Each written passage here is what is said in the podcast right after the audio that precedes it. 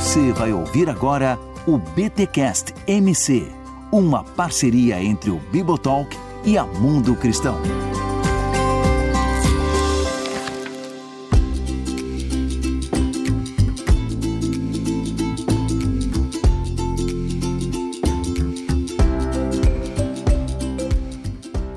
Bem, muito bem, muito bem. Começa mais um BTcast MC, o de número 2. Eu sou o Rodrigo Bibo e enxergar é ter responsabilidades. Olha aí. Olá, pessoal. Eu sou Igor Miguel. Para ver o outro é necessário se ver menos. Ó. Ele me atropelou, mas tudo bem. Faz parte, é o que a gente faz com os invisíveis. É, aí vem falar de ver o outro e me atropela, assim. Foi mal. Isso.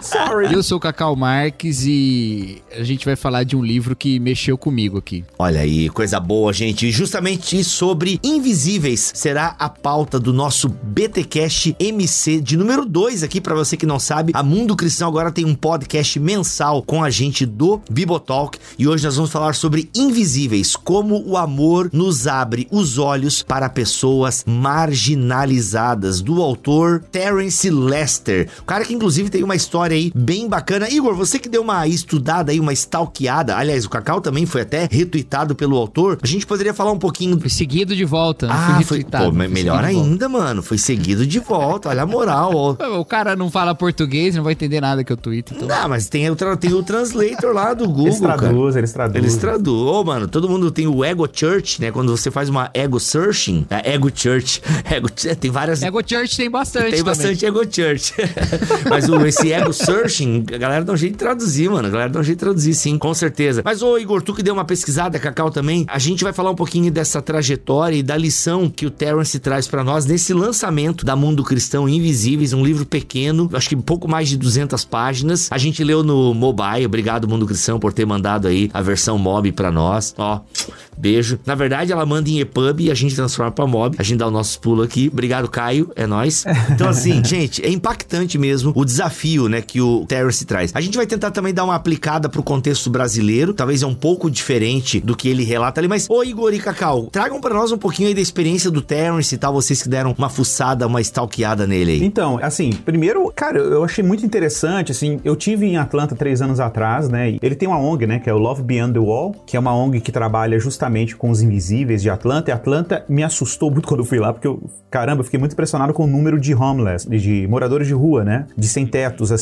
nas praças e tudo. E foi engraçadíssimo, né? Porque eu tava andando com um grupo de pastores da Atos 29. A gente tava ali bem perto do Museu Martin Luther King, perto da igreja do Martin Luther King, era a Ebenezer Baptist Church, né? Ali no centro de Atlanta. Claro, é uma cidade que tem uma presença negra muito evidente, né? A gente percebe a presença afro-americana muito forte na cidade. Mas o que me chamou muita atenção, assim, realmente era o número de moradores de rua, principalmente afrodescendentes, né? Moradores de rua, assim, é, é muito grande. É muita realidade, inclusive, do Lester, né? Que a realidade dele é essa. Ele veio desse contexto de morar na rua e tudo. E hoje o cara é um PhD, né? Ele é um PhD, bicho. Então, assim, tem uma história bem interessante, inclusive. E, cara, e é curioso, né? Que a gente percebe, assim, no perfil dele. Eu vi algumas entrevistas que ele deu, inclusive, no YouTube, falando sobre o tipo de trabalho que ele realiza. E ele tem muito essa ênfase, assim, cara, a gente não mexe com projetos, a gente mexe com pessoas, assim. Então, eu acho que isso é meio que uma filosofia ministerial e uma filosofia de organizacional dele. Tipo, trabalhar com moradores de rua é trabalhar a partir da visibilidade e não de um projeto, ah, como que eu vou dizer, sanitário, assim, sabe? Tipo, você tá distante do cara, você não lida com a realidade do morador de rua, ou quando você lida é sempre aquele projeto instrumentalizado. Não, a ideia dele é, é um trabalho baseado em relacionamento, em visibilidade do outro que tá em condição de rua, assim, né? Então, esse assim, é o perfil, vamos dizer assim, geral dele. Ele tem outros livros, né? Inclusive nesses temas. Ele se considera um ativista nesse sentido, né? Claro, ele, o tema da questão racial é muito forte, até pela própria experiência dele como negro, né? É importante deixar isso claro, que o Terence Lester é um afro-americano, então muita gente às vezes tá ouvindo a gente falar dele aqui não sabe, mas ele é um afro-americano. E ele tem, claro, a partir dessa experiência que ele teve do racismo, da invisibilidade, da desconfiança, do medo, né? Que era imposto sobre o desconhecido, que é um tema, inclusive, muito forte no livro dele. Ele trata as coisas muito dessa perspectiva, né? De um ex-invisível, que a gente pode até dizer, em certo nível, ainda um invisível, dependendo do contexto, né? Mas, claro, não é aquela mesma invisibilidade que ele tinha antes, mas a experiência da invisibilidade que ele vivenciou na vida dele, né? Trouxe muito subsídio para a obra que vocês têm em mãos aí. Sim. Até o título em português ficou Invisíveis, é. né? E o título em em inglês I é See You. I See You, se eu não me engano, não é? É, I See You. É How Love Opens Your Eyes to Invisible People. Exato. É como o amor abre os seus olhos para as pessoas invisíveis, né? Essa é minha tradução aqui de Google Tradutor. Não, brincadeira, foi no, no achômetro aqui mesmo. Não, mas é isso aí. Mas uma coisa que é, Cacau, só desculpa te cortar, eu te, te cortei porque tu nem começou a falar ainda, mas eu tinha pedido pra tu falar, né? Mas é que eu lembrei de uma coisa legal aqui do livro, que até aqui a gente já faz algumas aplicações interessantes, porque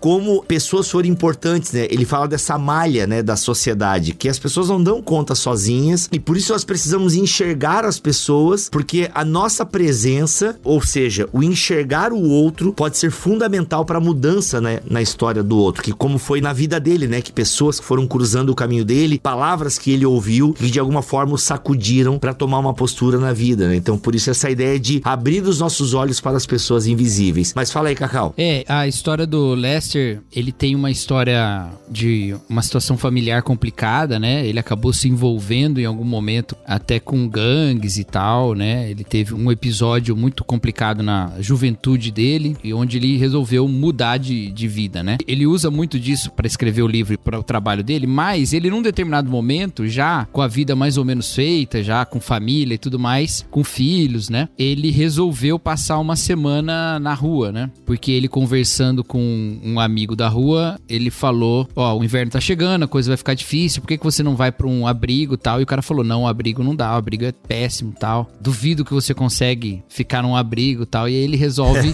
Pior que a rua, né? O cara fala. é, ele assume um pouco esse desafio, né? E aí ele sente essa invisibilidade do qual o título diz, né? E é muito interessante porque existe uma conexão na nossa sociedade, ele ressalta isso várias vezes, e apesar de nós termos nas nossas histórias, nas nossas ficções e tal, sempre uma maneira de falar sobre o rico corrupto, né? O, o poderoso que é maldoso e tal, né? Esse tipo de, de subversão da narrativa, né? Quase com uma vingança narrativa. o que frequentemente a gente vê e a gente não nota é que nós atribuímos características moralmente reprováveis à pobreza. A gente faz isso o tempo todo, né? A gente olha uma pessoa pobre e a gente já acha que está mais em risco de sofrer alguma violência por parte dela do que por outra pessoa, né? Que não esteja naquela condição reconhecível assim pelos seus trajes, né? Ou pela condição na qual ela está naquele momento. Então envolve muito medo, envolve muito esse preconceito a respeito do pobre, essa forma de dele ser invisível não porque ele não pode ser enxergado, mas porque nós não queremos vê-lo, né? E nós não queremos vê-lo porque a gente atribui a essa condição uma série de significados que não andam junto com ela.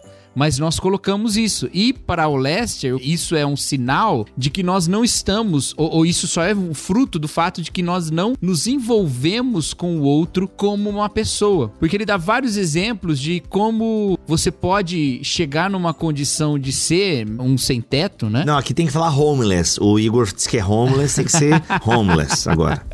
Você pode chegar nessa condição por coisas completamente bobas, bana- banais assim, que não estão no seu controle e do nada podem acontecer e podem te levar a essa situação. Que a linha que te separa dessa condição, ela é muito tênue e a gente acha que não. Aqui, Cacau, eu vou te interromper porque tu toca num ponto interessante que ele, quando ele foi passar, né? Porque primeiro que o amigo dele, né, aliás, ele fez um amigo, né? Um sem teto e tal, e meio que, não, eu vou passar uma semana com você e o cara duvidou e tal, né? E ele percebeu que a maioria das pessoas, inclusive até amigos dele e tal, ele percebeu que a galera acredita que o cara tá em situação de rua porque o cara quer, né? Então, assim, ele fez essa escolha, então ele é um sem teto, ele é um homeless, porque ele quis e tal. Daí ele conta a história de quando eles foram pros abrigos e tal. E aí o pessoal, não, não posso ajudar porque você escolheu estar nessa situação. Aí aqui, eu acho que a gente podia abrir um parênteses, Igor, porque eu acho que isso vale também pros Estados Unidos e vale aqui pro Brasil também. O Igor, pra quem não sabe, trabalha com o terceiro setor também, né? Trabalha com ONG. A gente tem a situação no Brasil também, essa mistura.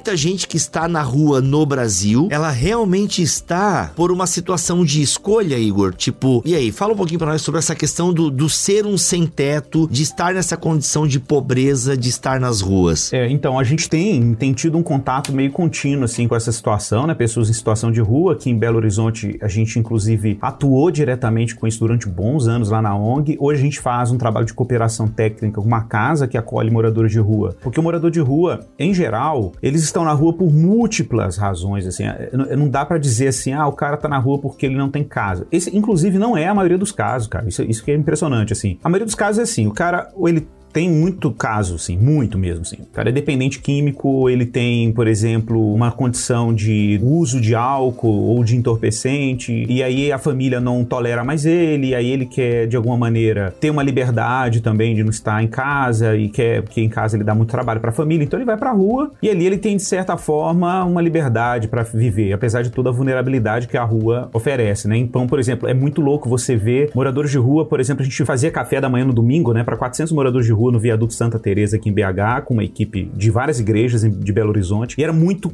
impressionante você ouvir as histórias, né? Você, a gente fazia questão de ir pra fila, conversar com os caras, até por causa dessa questão da invisibilidade, né? A gente era muito intencional nisso, de ouvir as histórias. E as histórias eram relativamente parecidas, assim. Então, era a família rejeitou, a família. E, e eles também não davam conta de conviver com a família, porque, né, pelo uso de entorpecentes. E aí eram geralmente pessoas do interior que migravam para a cidade, então também tinha muito esse tipo de história. Fizemos alguns dessas pessoas voltarem para casa, é, mas depois eles ficavam em casa. Ó, acabavam... Gugu, hein? Gugu, de volta ao lar. É, a gente ajudava. Assim, a galera da igreja juntava, cara, a grana, botava o cara no ônibus. A gente fazia questão de ir até a rodoviária, botar o cara no ônibus e tal. Ligava pra família para dizer, e aí, como é que tá? Então, às vezes, o cara depois voltava pra cidade por causa disso, né? Porque ele sentia a falta do crack, sentia a falta, às vezes, do convívio ali com um grupo de pessoas na rua que tinham aquele mesmo tipo de hábito. Então, assim, não dá para você simplesmente dizer assim, ah, o cara escolheu. Não, é, tem uma complexidade, tem uma vulnerabilidade, tem dilemas profundos também da existência humana que tá ali, né, com, com o indivíduo. Cara, e tem gente que é o seguinte, cara, tem gente que simplesmente também a gente encontrou isso. É o cara que tem aquilo como estilo de vida. O estilo de vida do cara é viver fora de uma casa, o cara vive na rua ali e tal. É, eu não vou nem chegar no mérito da discussão sobre isso, mas existe isso. Por exemplo, a gente tem um colega aqui que é muito amigo nosso, pastor aqui em Belo Horizonte, que é o Lucão. Um beijo pra ele se estiver vendo a gente ouvindo.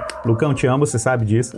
o Lucão, ele tem um trabalho, ele tem uma igreja com hippies, né, em Belo Horizonte, e a igreja dele acontece na Praça 7, no centro de BH. Igreja é lá, ele batizou gente lá, e ele faz a ceia lá, e o pessoal cultua Deus ali, né? E, e é a galera que tá se mobilizando o tempo inteiro, porque a galera de cultura hippie. E não é necessariamente morador de rua também, eles não se identificam e não se veem como pessoas em situação de rua. É um estilo de vida, né? E aí a igreja tá ali, cara. A igreja tá ali batizando, pregando para essa galera, entendeu? Então, tipo assim, então a gente tem um fenômeno aí que é muito complexo, tem um fenômeno aí que tem muitas variações. Então, essa, essa galera mesmo, hippie, que tá na rua, não gosta de ser vista como pessoas em situação de rua, mas são vistas, inevitavelmente.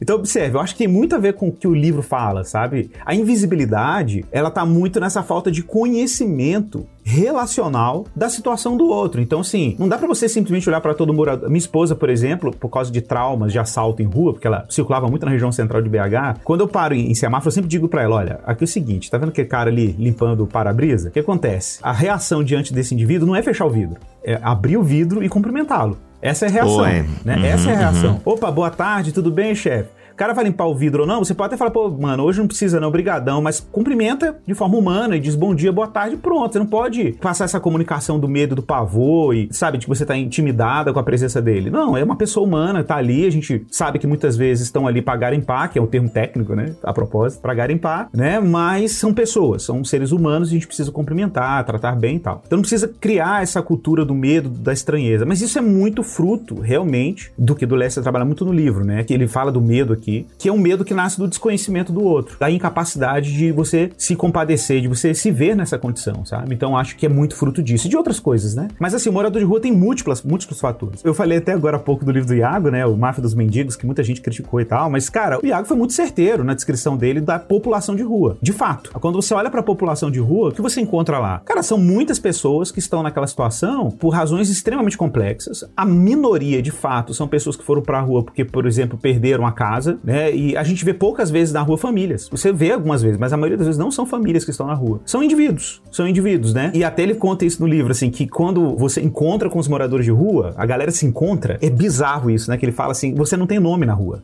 Você não tem nome. O cara te chama Zé, ou compadre. E aí, camarada? Por quê? Não é uma comunidade. Não existe uma comunidade de moradores de rua, existe uma circulação. Então as pessoas estão o tempo inteiro lidando com pessoas diferentes, né, em situação de rua, porque existe um fluxo, deslocamento contínuo, né, dessas comunidades nos centros urbanos. Então isso é uma outra coisa louca, né, a pessoa não ter nome em condição de rua, né? Então eu acho que aprofunda a complexidade do fenômeno. Né? Agora, isso ele, ele coloca no livro que lá, pelo menos na realidade dele, né, o grupo que tem aumentado mais na rua é justamente de famílias mesmo, né, que estão passando por necessidade e estão indo pra rua, né. E eu vi alguém falar que essa situação da pandemia em algumas cidades no Brasil também tem acontecido dessa forma. Famílias, né, numa situação na rua, né, e tentando chegar em algum lugar. Até porque a gente tá numa crise humanitária, né, não tem nem muito como estabelecer um precedente muito certeiro, né, com o que tá acontecendo agora, né. Mas essa questão que o Igor falou, é, acho que é o grande centro do livro, sabe? É a consideração do outro como uma pessoa. E isso tem que partir da nossa própria teologia, sabe? Se a gente considera que o outro é imagem de Deus, né? Exato. E nenhuma situação faz com que ele perca essa condição. Então existe uma humanidade básica, né? Vamos dizer assim, que está em absolutamente todos os seres humanos e não existe nada que ele possa fazer para que essa condição seja lhe tirada, né? É, a gente tem que partir sempre dessa fé, né? E é nesse sentido que esse livro mexeu muito comigo. Ele, inclusive, ele fala uma coisa muito interessante. Ele fala assim: olha, a gente tem uma visão sobre Jesus que é um Jesus muito bem aceito, né? Por todo mundo. E que ele só era mesmo assim, odiado por pessoas que eram muito ruins, né? Os fariseus. É. Só que na verdade ele incomodava muito por justamente estar com pessoas que eram invisibilizadas, né? Então com quem que ele estaria agora? Isso eu acho que é algo que deve nos chacoalhar também, sabe? A gente se dá o direito às vezes de ignorar uma parcela gigantesca da população que é amada por Deus e a gente se dá o direito de ignorar, sabe?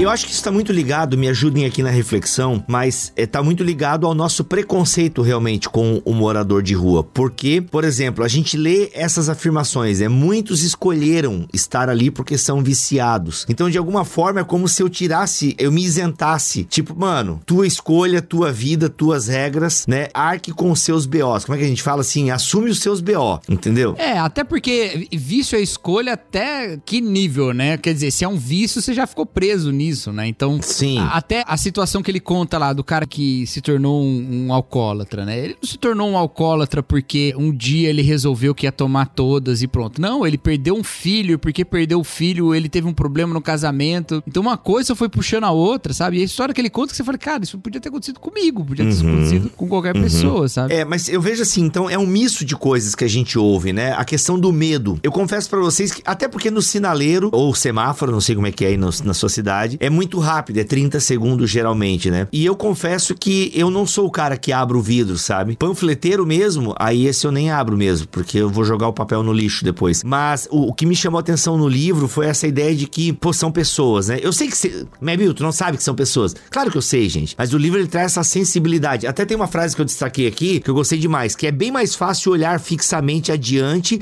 e escolher não ver pessoas que enfrentam dificuldades extremas. Por quê? Porque no momento em que escolhemos reconhecer alguém em sofrimento, precisamos resolver se vamos interagir com amor, generosidade e graça. Ou seja, se a gente vai interagir ou se a gente vai simplesmente dar as costas, né? Ou acelerar o carro e tal. E mano, inclusive ele tocou numa desculpa que eu já dei. Eu ouvi de alguém e eu às vezes acabo reproduzindo isso. E ele falou: "É, beleza, isso aí não é desculpa não pra tu não se envolver com pessoas em situação de crise". Que eu falei assim: "Não, gente, Jesus mesmo disse que a gente sempre vai ter pobre no nosso meio".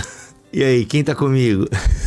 Pois é, bicho, isso aí é um negócio complicado. Cara, assim, eu não sei, cara, mas uma coisa que eu achei legal no livro, eu gostei muito do capítulo quando ele fala sobre pobreza, né? E eu tenho muita, eu me ocupo muito com essa temática em pesquisa, em palestra. Uma coisa que eu tenho me ocupado há 10 anos é refletir sobre o conceito de vulnerabilidade, por exemplo. É um conceito muito diversificado, assim, entre os acadêmicos, né? E eu acabei, a partir dessas leituras, desenvolvendo um conceito de vulnerabilidade, em que eu percebo a vulnerabilidade sempre como um compara assim, um pêndulo. De um lado você tem sempre uma violação e do outro lado você tem sempre uma privação. Na verdade não é uma privação e uma violação, são violações e privações, né? Então você tem violências e pobrezas. São violências e pobrezas que criam condições para vulnerabilidade. Vulnerabilidade é tudo aquilo que impede o indivíduo de florescer na sua condição humana. É o que a gente chama de desenvolvimento. Boa. Né? Então, o que, que impede o desenvolvimento do ser humano? São violências de algum tipo. Lembrando aqui que eu estou pensando em violência na, em toda a sua complexidade, porque violência é violação de uma dignidade, né? Isso é violência, violar o outro. Então você pode violar a pessoa fisicamente, a gente já pensa nesse tipo de violação, mas você pode violar a pessoa em outros níveis, sexualmente, emocionalmente, né? E, e assim por diante. Por outro lado, você também tem pobrezas, né? Que são diversas. E inclusive ele fala isso no livro, né? Então, tô, tô lendo aqui um trecho literal dele. Ele fala assim: cada história de pobreza é diferente, singular e surpreendente. Olha que interessante. Observe como que ele associa pobreza à história, né? Isso, isso é um ponto que eu queria destacar aqui, porque isso tem a ver com essa coisa da escuta do outro, né? Então ele fala: as pessoas chegam a essas situações de inúmeras formas. Observe como ele pluraliza. Os tipos de pobreza também são diversos. Física, aí ele abre parênteses, falta de moradia, vestuário, e espiritual,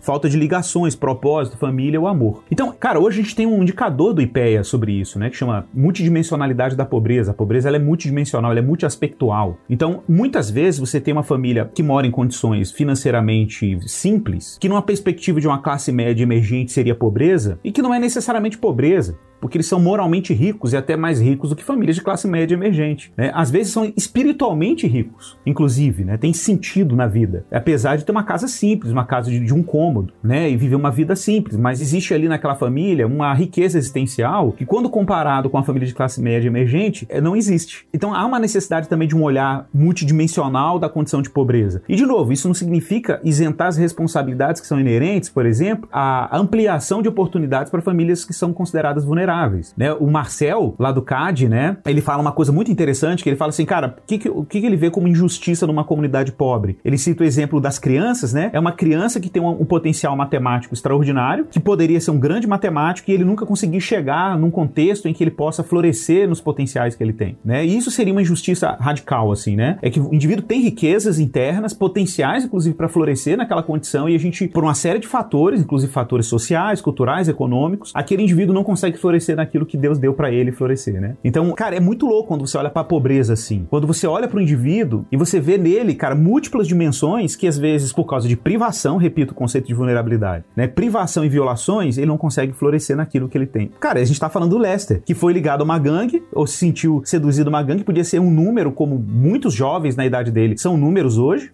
né? Mas hoje é um PhD, ele é um PhD, né? Então por quê? Porque, cara, tava lá o potencial pra esse cara ser um PhD escritor, bicho. Mas assim, cara, e quantos Lesters se perderam nesse processo, entende? Porque existe uma série de dinâmicas que privaram esses indivíduos de oportunidade para chegar onde eles deveriam chegar. Não é simplesmente uma responsabilização individual, sabe? Não é simplesmente dizer assim, cara, você não chegou lá porque você não se esforçou. Cara, isso não é suficiente. Tem até uma, uma pesquisa e o pessoal comenta também que por trás de muitos vândalos, né, de pessoas que estão no crime e tal, tem uma casa casa sem pai. Eu até vi, não sei quem. Cara, não, não, isso aí foi uma pesquisa do Ministério Público de São Paulo. O Ministério Público de São Paulo fez uma pesquisa em 2016, uma pesquisa com os jovens infratores que estavam aí nas instituições, né, de medidas socioeducativas. A pesquisa chegou ao seguinte número: em cada três meninos, crianças menores, né, infratores e jovens infratores, em cada três, dois não tinham a figura paterna dentro de casa. Olha né? Isso, isso, isso é um fato. Mas a gente pergunta, por que isso acontece? Porque a demanda por paternidade, ela é estruturante. Isso a psicologia já mostra. Ela é estruturante em termos morais, em termos de valores, né? Então, por exemplo, quando você... A prova que isso é essencial na formação de, de um jovem é que você vê a tendência do jogo. Por que, que, existe, por exemplo, aliciamento de. Eu vi isso muito em comunidade. Eu tenho alunos que hoje foram pro, estão no crime, estão presos, né? Então você imagina, o que, que alicia uma criança, um adolescente, principalmente o adolescente, pro jovem, pro crime? É a figura paterna mesmo, do líder do tráfico, né? Ele assume esse papel paternal, às vezes Sim. na autoridade, às vezes, né, naquele. Enfim, tem, tem uma ausência. De conferir um propósito, de estar tá ali, de é. trazer, é, meio que trazer o cara pra uma missão, por assim dizer, entendeu? Tipo. Exato, o senso de pertencimento, essa coisa Senso toda. de pertencimento cara. É isso aí. É isso aí.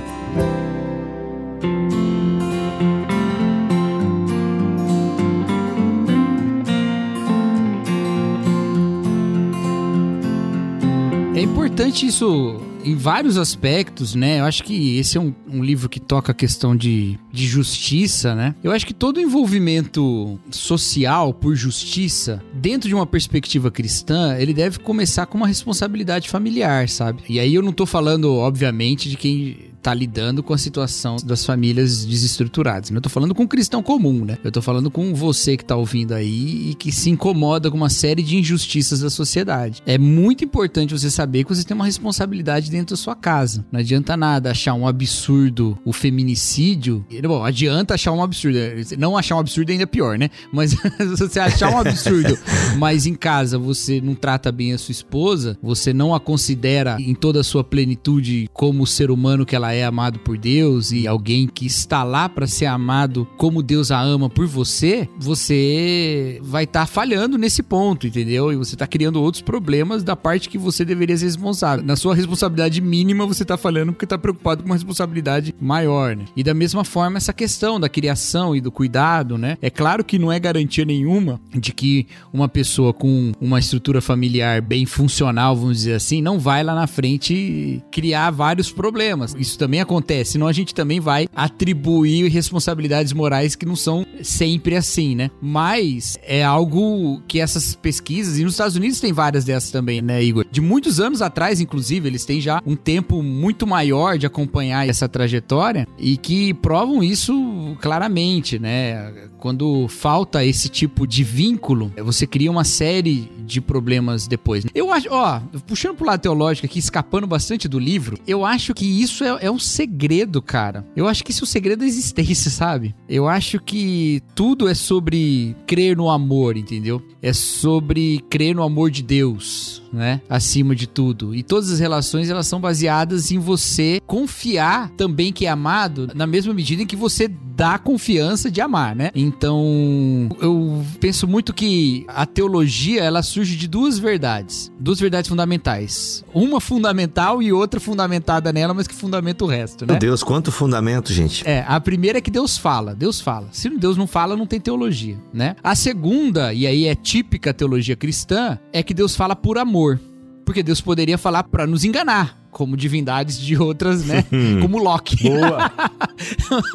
Mas Deus nos fala por amor. Veja, no Éden, a serpente não nos faz duvidar da primeira verdade, ela nos faz duvidar da segunda. Ela não nega que Deus fala, ela nega que Deus tenha falado por amor. Deus falou por inveja, ele não quer que você seja como ele. Relembrar que Deus é aquele que se manifesta por amor, ele é a base de tudo. Tanto que quando as coisas apertam, quando o fim se aproxima e tudo ao nosso redor parece dizer que Deus não nos ama, Deus vem nos lembrar de que ele nos ama. Eu acho muito bonito que quando o anjo chega para falar com Daniel e ele tem más notícias, ele tá falando, vai falar para Daniel, ó, oh, Daniel, o bicho ainda vai pegar mais, você tá com esperança aí, mas a coisa não vai melhorar. Ele começa dizendo, Daniel, você é muito amado. Ele começa falando assim. E lá no Apocalipse Apocalipse 1, João tá escrevendo as cartas e antes de mais nada ele fala: Ele vos ama falando sobre Jesus, né? Então, conforme o amor vai esfriando, a iniquidade vai crescendo, confiar que Deus nos ama e tudo é sobre o amor de Deus é algo que é transformador. E da mesma forma nas relações, sabe? Reforçar o amor, as pessoas elas essa confiança no amor, ela varia muitas vezes, né? Mas reforçar isso, olha, eu te amo. Não importa o que aconteça, eu te amo, sabe? Eu vi o Bradley escrever uma coisa interessante no Twitter outro dia. O Bradley tá lidando muito com essas questões de paternidade, né? E ele disse uma coisa Eu pensei exatamente nisso, bicho. Quem é o Bradley? Anthony Bradley. É, ele é um reverendo presbiteriano que lida com muitas questões de racismo, mas ele fala muito sobre paternidade. É. Ele fala, acho que mais sobre paternidade e sobre. É, atualmente, ele fala mais sobre paternidade e sobre alimentação Isso. do que outra coisa. Cara, o livro dele, Black and Tired, né? O Negro e Cansado. É. Eu li o livro dele. Cara, ele tem cada capítulo sensacional sobre paternidade, no contexto afro-americano. É, então, e, e, ele fala uma coisa um dia sobre o Justin Bieber. O Justin Bieber falou uma coisa sobre Deus. Ele falou assim: Eu tava muito chateado. Tá, tá, tá. E aí eu ouvi de Deus: Eu te amo e eu tenho orgulho de você. Aí o Bradley escreveu assim: Olha, quanto da nossa teologia reformada comportaria Deus falando isso? Eu tenho orgulho de você. Pra gente nunca. A gente ia dizer: Não, Deus não tem orgulho da gente. Esse orgulho é pecaminoso. A gente tá querendo ter orgulho de nós e estamos atribuindo isso a Deus. Ele falou, mas é justamente esse tipo de fala que falta de um filho para um pai. E a gente não consegue ver Deus falando isso pra gente.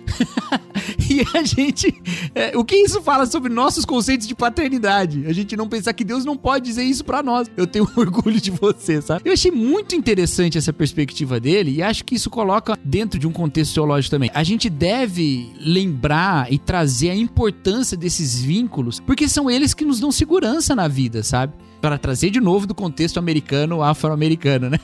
o Cornel West tem uma frase que eu gosto muito, que ele fala assim: "Eu sou quem eu sou porque alguém me amou". Uau. Entendeu? Então, uhum. e aí quando a gente traz isso para nossa vivência como testemunhas do amor de Deus, a gente traz isso para a igreja como uma família que Deus oferece para todas as nações, a gente pensa assim: "Peraí, o meu lugar aqui é mostrar, olha, aconteça o que acontecer, aqui tem alguém que te ama porque você é um ser amado por Deus, um ser humano amado por Deus". Eu acho que esse é o impacto que esse livro causa e causou em mim, que é você, ok, você pode se pensar uma pessoa muito amável e que trata as pessoas do seu relacionamento com muito amor, mas você está fechando os olhos para um monte de gente, para não ter que lidar com essas pessoas, porque eu não aceitarei no meu coração que o meu medo se manifeste em ódio, que é uma reação natural do medo, né? Eu não aceitarei, porque o ódio é pecado. Então eu simplesmente evito eu ignoro o outro para não sentir medo, entendeu? Porque se eu sentir medo, eu vou sentir ódio, e o ódio é pecado. Então eu prefiro não vê-los. Isso é uma maneira de você não levar a missão de Deus de amar o próximo. Então, assim, não tem escapatória. A gente precisa fazer alguma coisa, entendeu? A gente precisa ser movido no nosso coração para considerar o outro uma pessoa amada por Deus em todos os sentidos, independente, inclusive, de escolha ou de qualquer coisa, né?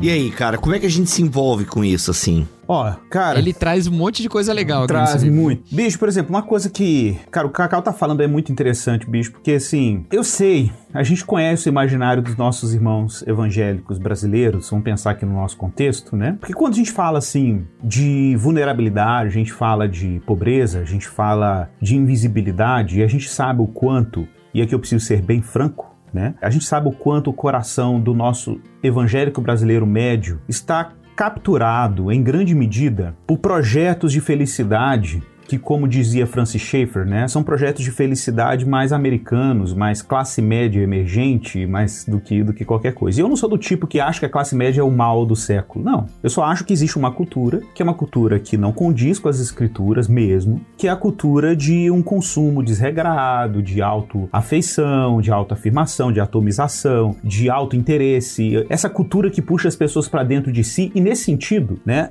tem muito progressista aí, e aí agora eu tô falando do espectro das políticas identitárias, que é uma política autoafeiçoada, igualzinha à cultura de consumo, só que o objeto de afeição é, são diferentes, é só isso. Mas o movimento concêntrico de autodevoção, de devoção ao ego, devoção à própria vontade, às próprias pulsões, tá lá, do mesmo jeito. Né? Uma pode parecer mais limpinha do que a outra, mas é, é, é um culto egóico e definitivamente é um culto narcisista, definitivamente. Então, assim, deixando claro que esse é um ídolo ambidestro, é um ídolo, né? Né, que ele, ele navega em todos os espectros políticos e assombra toda tentativa de salvação a partir de si mesmo, né? É importante deixar bem claro aqui de que nós estamos lidando aqui com um, um dado objetivo. Eu, eu comecei essa conversa nossa citando uma frase, né? Para ver o outro é necessário se ver menos. E essa frase não nasce de uma teoria política ou de uma teoria meramente teológica. Isso é uma experiência que eu tive com a minha própria jornada espiritual quando me vi tão entretido comigo mesmo, e aí eu me, me, refiro aqui a vários fatores que me entretinham comigo mesmo, que eu era incapaz de ver a minha esposa carregando uma sacola pesada, que eu era incapaz de ver uma pessoa perto de Uau. mim, né? E eu tô me, referindo aqui no círculo próximo de convívio social, vizinhos, pessoas dentro de um ônibus, e a gente, você tá tão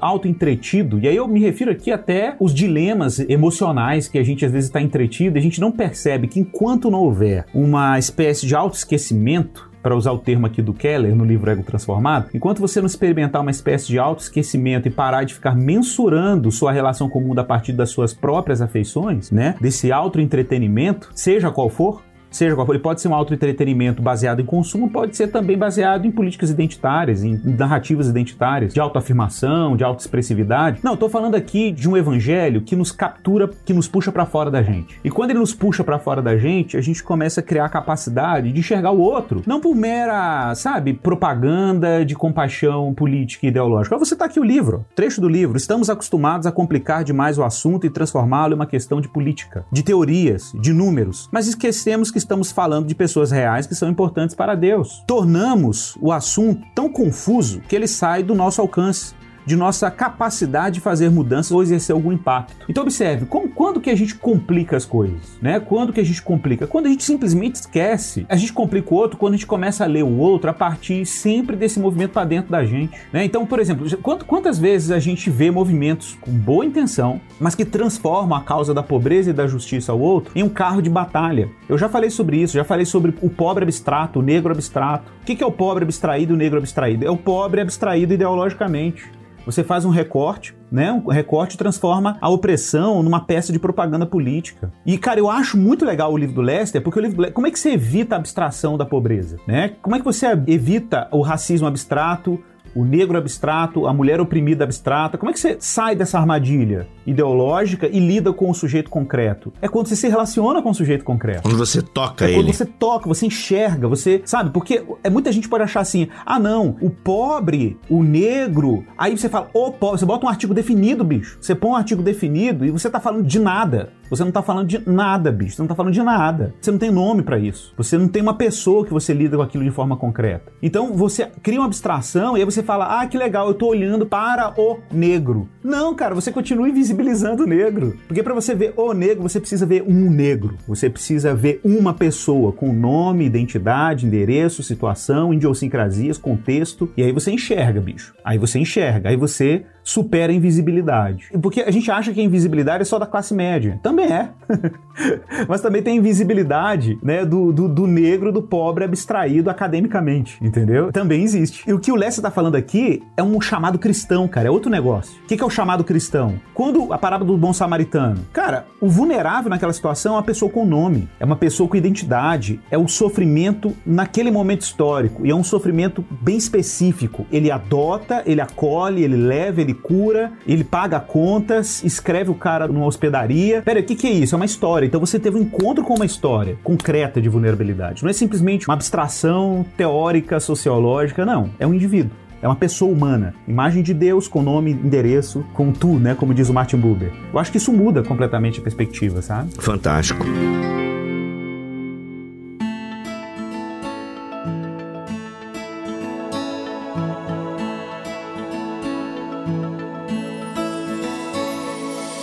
Lembrei de um diálogo do, de This Is Us, não sei se foi quarta temporada, não vou saber reproduzir com exatidão aqui, mas é. A quarta temporada trabalha. Aliás, as cinco temporadas trabalham a questão do racismo, né? A partir da vida do Randall e da família dele, em vários momentos. E tem uma parte que ele tá conversando com o pai dele, e o pai dele falou assim: gente, eu vou reproduzir aqui, eu não lembro. Se você lembra da série, me ajuda aí nos comentários. Mas o. Até eu lembro dessa cena, bicho. Ah, então vai, Cacau, acho que você vai reproduzir ela. Eu não quero estragar esse momento. Vai lá. Ele tem um problema sobre racismo e tal, né? E aí o pai fala para ele assim, porque o pai é branco, adotou um menino negro, né? Isso. O pai fala, mas quando eu vejo você, eu não vejo a sua cor. E aí o menino responde, então você não me vê. Puta, é de cara, ah, aqui, ó. Mano, é isso. É de arrepiar, maluco. Assim, essa frase, eu ia falar algo parecido, Cacau. Que bom que eu lembro. É porque é exatamente, então você não me vê. Não, porque quando eu olho para você, eu não vejo um negro e tal, né? Eu não vejo a sua cor. Então você não me vê. Mano, aquilo ali, falei, meu Deus, meu Deus. Sensacional. Sensacional. Mas beleza, o livro nos toca, né? Revira as nossas entranhas. E aí? É, mas isso aí que o Igor falou, isso é, é muito importante, né? A gente parte de conceitos pré-estabelecidos e a gente não se aproxima, né? E da mesma maneira que isso pode ser feito academicamente, que isso pode ser feito doutrinariamente, né? Ele até cita um caso aqui de uma história de que o pessoal falava: a gente não gosta quando o povo de igreja vem aqui. E é justamente porque o povo de igreja, quando chegava, ele diz assim: ó, esse pessoal diz coisas maldosas, eu não estou afim de ouvir outros me ofenderem. Uau. Né? Então a pessoa parte lá da sua, do seu pensamento de superioridade espiritual, né?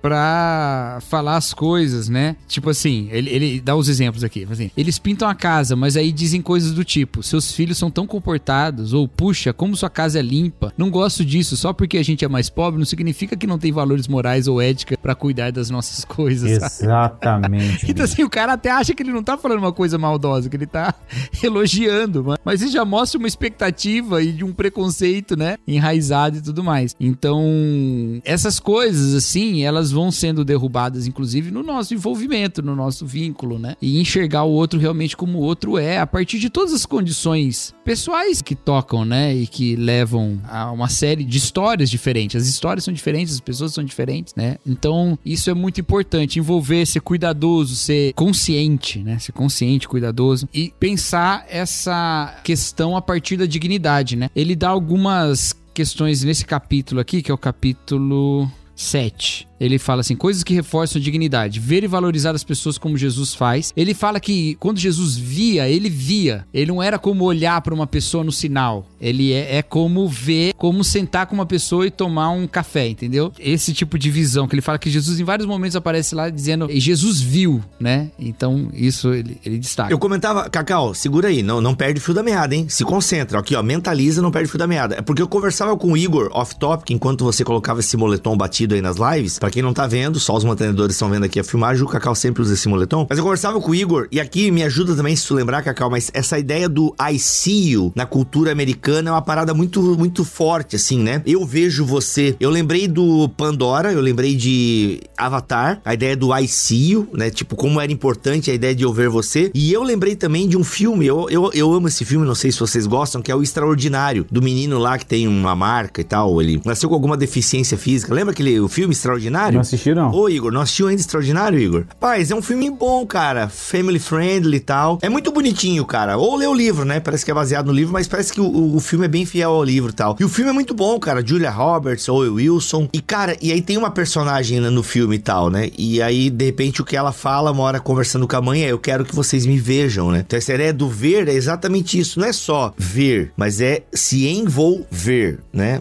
Isso é muito legal. É, continua, Cacau. Só queria fazer essa minha colaboração. É, ele fala, né? Ver e valorizar as pessoas como Jesus faz, dar opções, né? Às vezes a gente acha que a gente é que tem que impor no outro, né? Ele fala, não, é, as pessoas serem carentes não significa que elas não podem tomar decisões e que elas não têm preferências, né? Abre outro parênteses aqui, abre outro parênteses, Cacau. Não, porque tu lembrou de outra parada, que é um erro que a gente comete muito no querer ajudar as pessoas. Nós queremos ajudar as pessoas nos nossos termos. Cara, é isso aí. Não é, Igão? Oh. Porque, não, nós estamos na condição de ajudar, então, cara, é nos meus termos. Não, e tem outra. A gente tem necessidades. Cara, eu já eu falei isso uma vez na conferência da Atos 29, quando eu falei sobre vulnerabilidade lá. Eu falei isso lá na, na Atos. Eu falei assim: ó, a gente tem que entender o seguinte: a gente não pode achar, a gente não pode querer dar ao vulnerável aquilo que a gente quer que o rico se liberte. Entendeu? Tipo assim, a gente acha o quê? A gente acha, ó, o rico, quando eu falo rico aqui, eu tô falando daqueles que são verdadeiros cultuadores do bem-estar pessoal, ok? Daqueles que acham que você ter bens de consumo, bens duráveis e de consumo, é sinônimo de algum tipo de reputação, dignidade, status e, sei lá, felicidade. Cara, esse é o tipo de ídolo que a gente precisa denunciar, ok? E aí você acha que incluir o vulnerável é incluir ele nesse tipo de sociedade, nesse tipo de lógica. Eita. Tá entendendo? Você fala assim, cara, a família é uma família simples. Aí você chega naquela família simples, você olha assim, você fala assim, ah, cara, essa família aqui não tem, sei lá, o celular de última geração.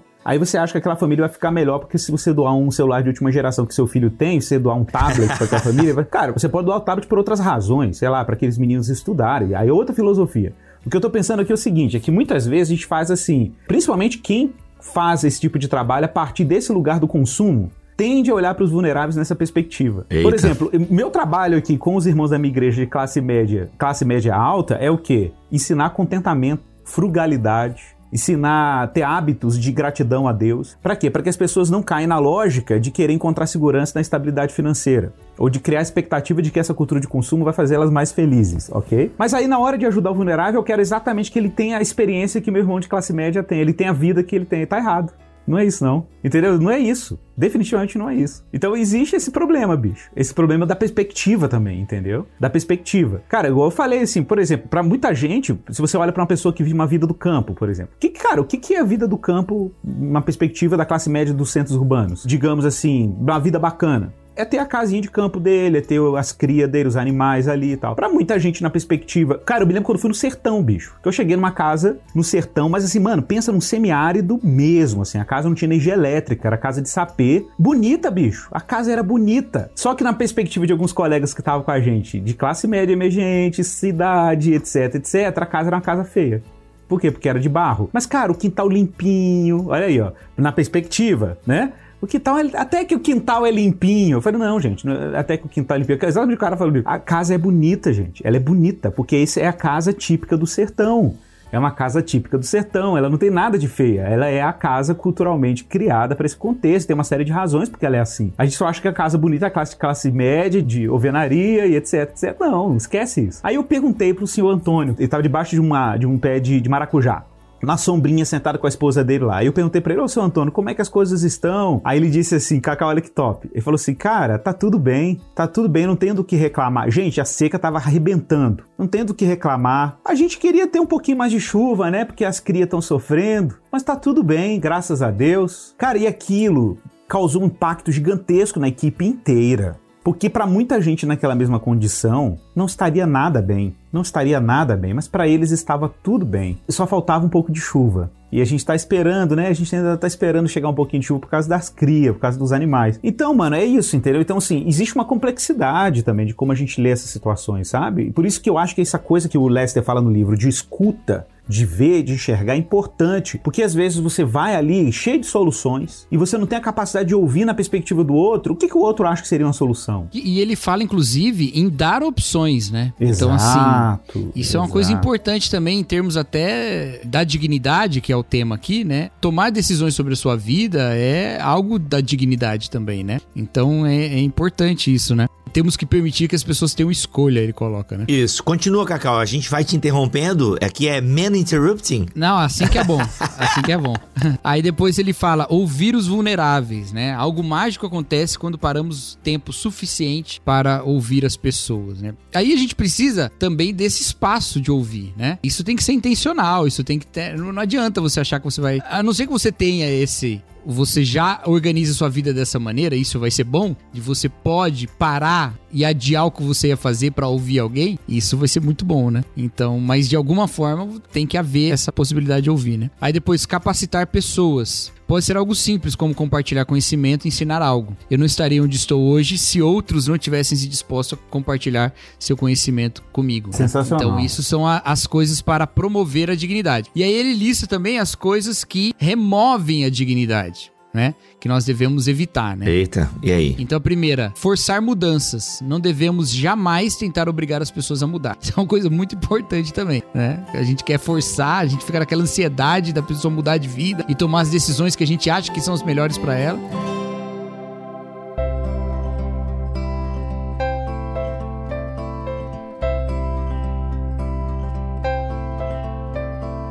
Mas aí abre um parênteses aqui. Ele continua no mesmo tópico? Ele vai desenvolver o tópico, não? É, ele diz: Deus é paciente conosco, portanto precisamos ser pacientes com os outros. É, aí eu ia perguntar qual é o limite da paciência, né? Eu acho que não tem limite, né? Tem limite a paciência de Deus? Eu acho que a gente tá ali. Cara, o limite da paciência não tem. Mas eu me lembro muito do texto lá de, de João, quando ele fala da multiforme graça de Deus, que ele fala assim: se for chamado para servir, faça-o na medida que Deus supre, né? na força que Deus supre. Então, assim, eu costumo dizer isso muito para colegas voluntários. A gente tem aqui a Diaconia Especial de Quarentena, né? que tem ajudado algumas famílias em vários níveis, né? E a gente tem muitos voluntários. E às vezes o voluntário cansa. E a gente sempre tenta falar para o voluntário assim: olha, beleza, meu irmão, olha, a gente não quer que você sirva para além do que Deus supre, né? Deus supriu você até aqui, é o tempo de você descansar. E a gente coloca uma pessoa que tenha gás e graça para continuar. Mas se a gente for pensar em termos termos comunitários, né, em termos do que Cristo está fazendo na coletividade dos santos, né, não tem limite. De fato, não tem limite o serviço. É, até porque aqui a questão é a paciência com o outro, né? Uhum. Então, assim, quando eu tô permitido desistir do outro? Não, não tô permitido Exatamente. desistir do outro. Eu posso não ter disponibilidade em vários termos, inclusive saúde. É. Mas é uma questão minha, não é uma questão. O outro é um caso perdido. Isso não, não tem. Aí ele diz também: usar linguagem estereotípica, abusiva e ofensiva. Hum. É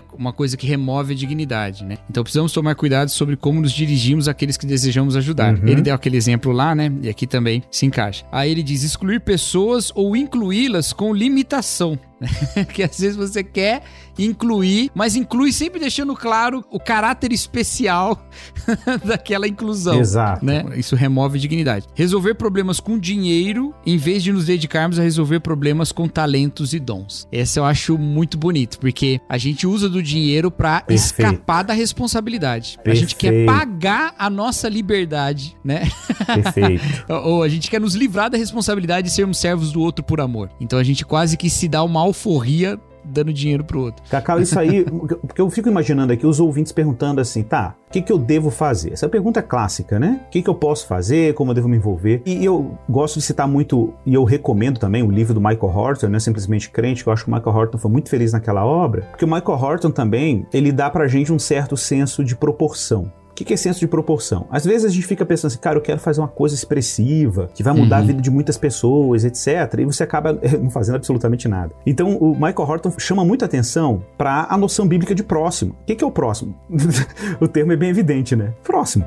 Ok? E a gente sempre pensa no próximo assim, ah, é nível global. Uhum. Não, próximo é quem É. você tem acesso. É o vizinho, né? Na tradução americana é até da. NVI é vizinho, né? É isso mesmo, é o vizinho, cara, é neighborhood, é o bairro, né? Inclusive o termo bairro em inglês é isso, é os que estão próximos, né? Então você pensa assim que a gente, eu, eu fico muito chocado com isso assim, ó, cristãos que tem baixa, cara, tem cristãos que moram em condomínios, em prédios, em, em residências, ou moram em casa, não importa. Mas é impressionante como que eu, ve- eu vejo isso às vezes na- nos membros da minha igreja e eu sempre prego, falo sobre isso. Cara, pra mim é inadmissível um cristão que viva, por exemplo, em conflito contínuo com os vizinhos, cara. Isso pra mim não tinha que ter conflito nenhum, tinha que tomar prejuízo mesmo, às vezes tentar conversar, dialogar pra resolver um problema, mas tá sempre em tom de beligerância com os vizinhos. Eu acho isso uma coisa tão absurda, porque como cristãos a gente deveria ser um sinal de compaixão, de pacificação, de vínculos comunitários, reforçar o bem do outro, né? De aproximar, de de repente perceber alguém que tá em necessidade perto da sua casa e mobilizar amigos, vizinhos também pra poder ajudar. Quem deveria ser o, o homem de paz, né, daquela cidade deveria ser o cristão e às vezes ele é o cara que leva o conflito, briga por causa do estacionamento, briga porque o outro ocupou. Então, isso pra mim é o fim da picada, bicho. Eu acho que não faz sentido nenhum pra mim um cristão que se comporte dessa maneira na vida comum. Mas o Cacau falou aí, né, que a gente acha assim, ah, ajudar é dar o dinheiro. Cara,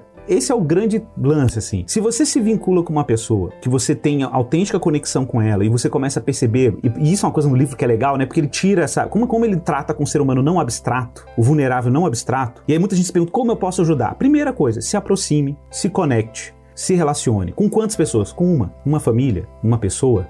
Se conecte, dê um nome para aquela pessoa, pergunte qual é o nome dela, como é que ela é, como é que é a vida dela e se conecte. Se ela marca um almoço com ela na sua casa, chame ela para conviver com você, saia com ela, ou seja, se relacione, porque quando você se relacionar, você vai, vai perceber as necessidades reais daquela pessoa. Às vezes é um filho que não pode comprar um livro didático, às vezes é uma doença que você acha que não- a pessoa não tem como comprar um medicamento, às vezes é um tratamento médico, às vezes são coisas bem concretas. Você vai ver lá, são coisas bem concretas, a roupa de frio que tá faltando para a família. Então, ao invés de chegar ali com aquele monte de cobertor que você fez a coleta de final de ano da igreja, e que não vejo um problema nisso, mas você pega aquele monte, dá para a família. Tá, mas a necessidade da família às vezes não é o cobertor. A necessidade da família é outra. É um tratamento médico, é um, é um tratamento oftalmológico, é comprar um óculos pro filho que, que não consegue estudar, tem problema de visão e não consegue uma consulta oftalmológica. Cara, pode ser absorvente pra moça. eu Absorvente tava pra vendo moça, agora a exatamente. pobreza menstrual. não- gente, desculpa se eu tô falando É, não, errado. Cara, é isso. Eu fiquei assustado, mano, com mulheres que não vão pra escola porque elas estão no período menstrual e elas não têm absorvente. Caraca. Ele dá um exemplo muito legal. Ele fala de uma mulher que um dia fala assim: vai dar certo. Aí ele fala: vai dar certo o quê?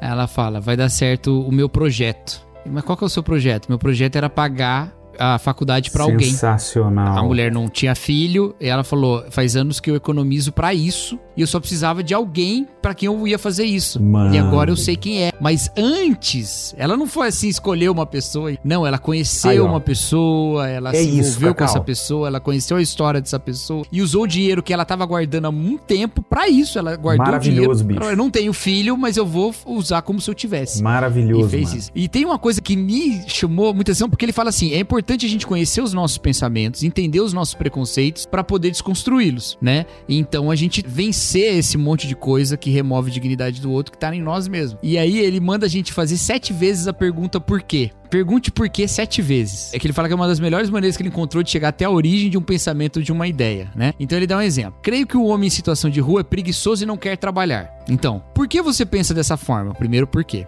Aí, porque ele não tem emprego. Por que ele não tem emprego? Segundo, por quê? Provavelmente porque não tem os documentos necessários para conseguir um emprego. Por que ele não tem os documentos necessários? Terceiro, por quê?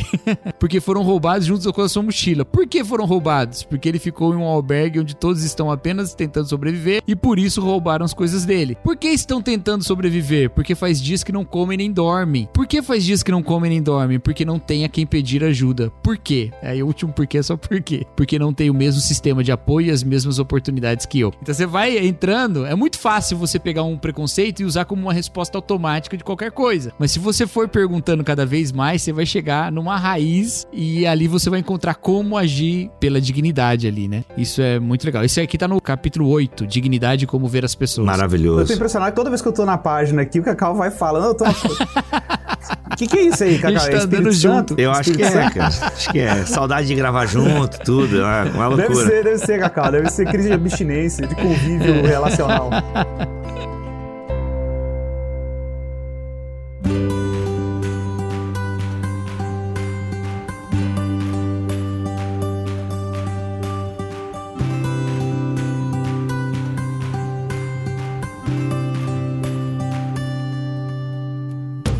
Até gente aqui, rapidão em relação ao livro, são 10 capítulos, né? Nós temos aqui Desmistificando a Pobreza, o 2, Não há motivo para medo, 3, Criando espaço nas margens de suas páginas, fantástico o capítulo 3, no sentido de, cara, e aí, o quanto da sua vida você ocupa para o outro, né? E aí ele tem umas pesquisas e tal, né? Ó, 200 milhões de cristãos, se cada um tirasse uma hora por mês para trabalho voluntário, mano, não tem desculpa, velho, meu Deus. 4, o quanto é suficiente, o quanto devo me envolver e tal. 5, a ignorância pode ser prejudicial. 6. Você faz parte da solução. 7. Comunidades diferentes, necessidades diferentes. 8. Dignidade e como ver as pessoas, que é o Cacau trouxe, né, Cacau, aí agora? É. 9. Criando comunidades. 10. Criando ritmos constantes. E a conclusão, cada um é importante. Cara, que livro que chacoalha, hein? Dá uma chacoalhada. Gente, vamos deixar um pouco pra galera que for ler o livro também, né? Nossa, tem muita coisa aí ainda. Inclusive, desses capítulos, eu achei interessante que o segundo é o maior em comparação com os outros, né? E é bem a parte do medo, né? Achei muito interessante. Ele gasta bastante tempo nisso. Acho que na experiência dele, ele deve ter. Até porque o exercício que ele faz é uma coisa que o choca muito, sabe? O exercício de ficar uma semana na rua, né? É,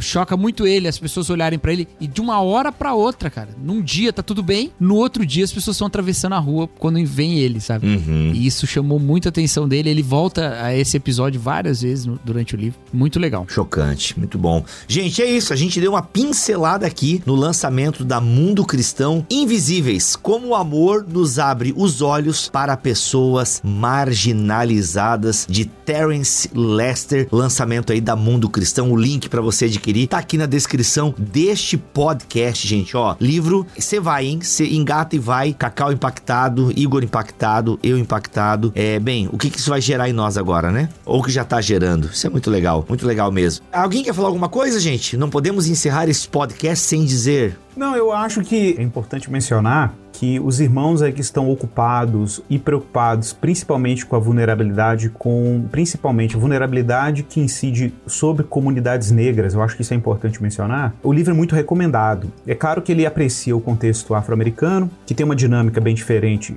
com relação ao racismo como o Brasil, a gente sabe disso, né? Eu acho que valeria a pena nesse podcast ter tido uma pessoa mais negra, pelo menos, vamos dizer assim, né? Porque eu sou negro mestiço e me passo de branco, então acho que às vezes isso não pode ser não tão legal. Mas se a gente tivesse, né, uma, uma pessoa negra participando, talvez seria legal. Na próxima a gente pode pôr uma pessoa aqui, viu, Bibo? Tô te dando uma beliscada. Eu não sabia que o Terence era negro, foi mal. Poderia ter trazido a Silvana. Enfim, quem sabe. Podia ter trazido uma das Agostinhas aqui pra falar, né? Verdade, verdade. A Isa. É, ia ser bom demais. Mas, gente, assim, fica aí, né? Recomendação da obra. Acho que é um livro muito bacana. Acho que é um livro que também, quem tá envolvido com projetos com vulneráveis, projetos sociais, projetos que atendem pessoas em situação de rua, o livro é bem recomendado e ele chega pra ajudar. Muita gente que tá querendo servir e amar. Eu gosto muito desse tema de compaixão ligada a relacionamento, porque eu aprendi isso muito com o Francis Schaeffer, né? Francis Schaeffer dizia muito sobre isso, assim, sobre a gente ter interesse autêntico pelas pessoas como elas são, né? E, e isso tem a ver com a nossa missionalidade. A gente falou tanto disso aí no time do Keller, né? Da gente ter interesse autêntico pelas pessoas. E eu vejo como que, olha só, um dos sintomas que eu acho mais graves, graves na minha percepção, que a gente não percebe, e que cristãos vivem isso sem perceber, é essa coisa do isolamento do outro. Assim, a gente entra dentro do carro, né? E,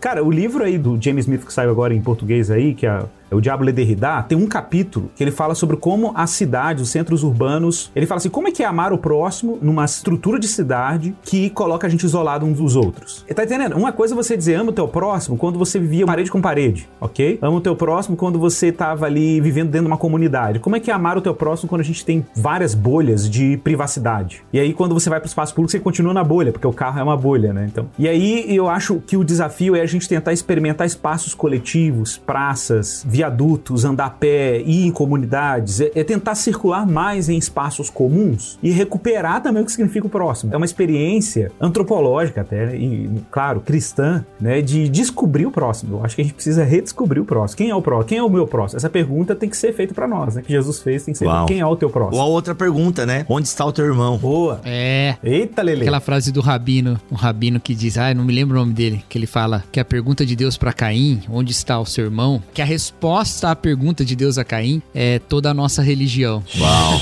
uau. Onde está o seu irmão? Essa é toda a nossa religião. Nossa, nossa, gente, é isso. Olha aí. Olha as reflexões que trouxemos para vocês aí a partir desse livro e tantos outros. Ó, e, gente, você pode adquirir esse livro diretamente no site da Mundo Cristão. Afinal, o site todo está com 40% de desconto. Então, tudo que tem no site da Mundo Cristão está com 40% de desconto. É muito desconto, hein, galera? É muito desconto. Mas se você quiser, tem também o nosso link na Amazon. Ele está lá disponível na opção Prime, inclusive. Você que é Prime não pagará o frete. Tem as duas opções aí para você adquirir esse livro. Mas ó, se eu fosse você, aproveitava o site da Mundo Cristão, porque tem muita coisa boa que foi lançada pela Mundo Cristão aí neste mês. Então você já pode fazer um carrinho legal aí. Aproveita o 40% de desconto que tá show de bola. E lembrando também que o autor vai ter uma live com a Mundo Cristão nesta terça-feira às 17 horas, ou seja, nesta terça-feira, dia 29 de junho, tá bom?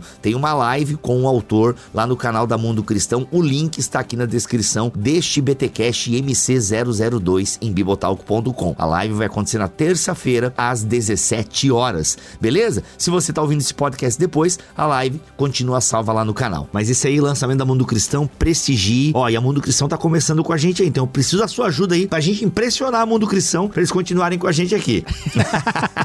Beleza? Cacauzão, obrigado pela tua presença aqui em mais esse podcast, irmão. Valeu, um beijo, gente. Igão, Um beijo. tamo together, gente. Daquele Tamo jeito. junto. Cacau, que bom te ver, meu amigo. Beijo, querido. Bom te ver também. I see you. I see you, I I see, see you. you as well. Olha aí, olha aí. Pra você que é mantenedor, vá lá na lista de distribuição que tem o link pra você assistir essa gravação. E você que quer assistir, torne-se um mantenedor. Tá tudo lá no nosso site bibotalco.com. Voltamos na semana que vem, se Deus quiser assim permitir. Fiquem todos na paz do Senhor Jesus.